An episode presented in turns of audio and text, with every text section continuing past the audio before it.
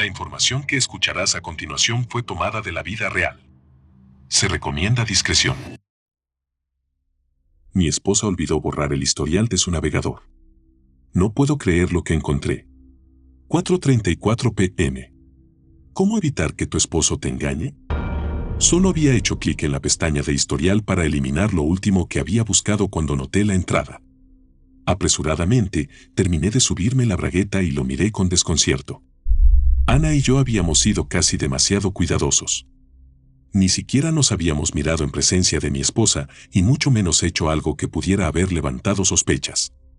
No había forma de que ella supiera lo que estaba pasando, incluso si hubiera revisado mi teléfono. Con gran pesar, me obligué a borrar todas las fotos incriminatorias que Ana me envió después de que terminé con ellas y teníamos una política estricta de solo llamadas. Ana fue nuestra última contratación y además de ser excelente en su trabajo, se destacaba en atraer la atención de los hombres. Todos la amaban. Era sorprendentemente hermosa y desinhibida hasta el punto en que su energía se sentía casi carnal, enviando toda la moral y las restricciones por la borda. Traté de ignorarla al principio, incluso encontrando excusas para irme temprano a casa, pero finalmente, su encantadora risita me venció. 4.37 pm. ¿Cuánto cuesta el divorcio? Gotas de sudor brotaron de mi frente. ¿Qué? ¿Mi esposa planeaba divorciarse de mí? ¿Pero por qué? No había forma de que ella supiera sobre Ana y yo. ¿Había alguien más? ¿Estaba planeando acusarme de infidelidad mientras lo hacía con un amante que había conocido en su clase de yoga? 4.39 pm. ¿Por qué los humanos sienten emociones? Fruncí los labios. Si por algún milagro mi esposa supo sobre la aventura, no podía imaginar cómo se habría sentido. Me desperté tarde esta mañana y encontré una nota en la mesa de la cocina que decía que no quería despertarme y que estaba fuera haciendo los mandados del sábado. Casi me sentí obligado a llamarla y me estremecí cuando una gran gota de sangre cayó sobre el teclado. ¿Qué demonios? Mi primer instinto fue mirar hacia el techo. Nada. Un fuerte olor metálico me hizo entrar en razón. Rocé mi mano contra mi cara y una mancha roja brillante se sentó en mi palma. La miré alarmado. Nunca antes había tenido hemorragias nasales, aparte de la vez que me golpearon en la cara con una pelota de fútbol en la escuela secundaria. Levanté la cabeza, me puse de pie y corrí hacia el baño, con las manos agarrando mi nariz palpitante. Una vez que logré detener el sangrado y limpiarme, volví a la computadora. 4.44 pm.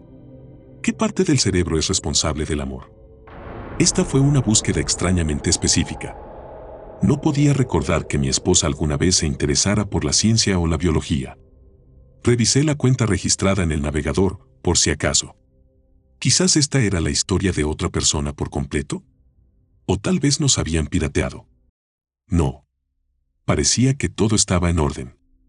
El rostro sonriente de mi esposa me devolvió la mirada desde la ventana de inicio. ¿Qué estaba haciendo ella buscando partes del cerebro de todos modos? 4.49 pm. ¿Qué es lobotomía? ¿Qué? ¿Qué era? ¿Lobotomía? ¿Algún tipo de divorcio elegante? Nunca había oído hablar del término en mi vida. Ni siquiera dudé antes de hacer clic, ansioso por saber qué planeaba mi esposa para nosotros. Desearía no haberlo hecho. Cuando aparecieron los resultados en el monitor, mi estómago dio un vuelco y casi me vomito. Las imágenes eran lo suficientemente gráficas como para que mi mano gravitara automáticamente hacia el botón atrás. Pero un breve párrafo en negrita me llamó la atención. Un procedimiento antiguo que implica cincelar a través del hueso de la nariz para extraer la materia cerebral. Con el corazón martilleando en mi pecho, hice clic en el botón atrás y escaneé el resto de las entradas. 5.1 pm. ¿Puede una persona vivir sin hipotálamo? 5.5 pm. ¿Dónde está el hipotálamo? 5.11 pm. ¿Cuánto temazepam se necesita para adormecer un adulto? Se me puso la piel de gallina mientras leía, pero no podía apartar la mirada. Estaba tan inmerso que ni siquiera escuché el portazo de la puerta principal. Cariño, ¿estás en casa? Miré a la pared, demasiado sorprendido para responder. ¿Qué quería decir? ¿Cómo se suponía que iba a preguntarle sobre todo esto? Hola, llamó de nuevo, sus tacones resonando hacia mí. Sonrió cuando apareció en la puerta. ¿Cómo estás? ¿Bebiste mucho anoche? Yo, tartamudeé, ¿lo hice? Me estudió, como si no estuviera segura de si estaba bromeando o no. ¿Qué es todo esto? Pregunté, señalando la pantalla de la computadora. Se unió a mí en el escritorio, frunciendo el ceño ante la superficie de madera húmeda. Señalé el historial de navegación, con mi dedo índice temblando visiblemente en el aire. Se sonrojó y dos manchas rosadas aparecieron en sus mejillas. Bueno, dijiste que podíamos intentarlo, así que tuve que investigar un poco. ¿Qué? Dije que podíamos intentar, ¿qué? La luz o algo, me dijo agitando su mano con desdén. Probablemente lo sepas mejor. Se me heló la sangre de exaltación. Karen, ¿qué hiciste? Pero antes de que pudiera decir algo, una salpicadura de sangre cayó sobre la alfombra. Y luego otra. Y otra. Karen me miró, su piel se puso pálida. De repente, un pequeño bulto carnoso escapó de mi fosa nasal y rodó por la parte delantera de mi camisa. Ambos lo miramos en un silencio conmocionado. Mi esposa gritó y girando sobre sus talones trató de huir de la habitación pero la alcancé y la inmovilicé contra la pared. Dime qué carajos hiciste. Trató de luchar contra mí, retorciéndose bajo mi agarre, pero la sostuve con fuerza. La sangre me entraba por la boca y me bajaba por la barbilla, manchando la ropa de ambos. ¿Cómo no puedes recordar? chilló, tratando de darme un codazo en las costillas. ¿No recuerdas lo que hiciste? Observé su rostro lleno de pánico, haciendo todo lo posible por recordar cualquier cosa de la noche anterior. No. ¿Qué hice? Llegaste a casa después del trabajo y me dijiste que me ibas a dejar por Ana. Dijiste que no querías amarla, pero lo hiciste. Me dijo entre sollozos. Me quedé allí en silencio, reflexionando, mientras más pulpa salpicaba mi estómago. Hay que llamar una ambulancia ahora. Karen gritó, tratando de alejarse.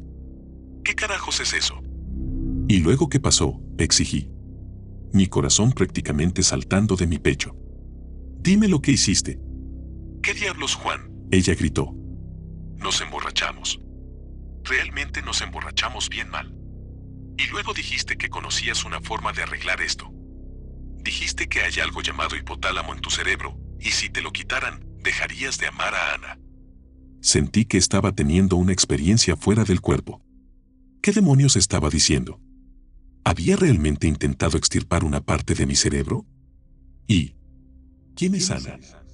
Su expresión me hizo sentir tonto por no recordar.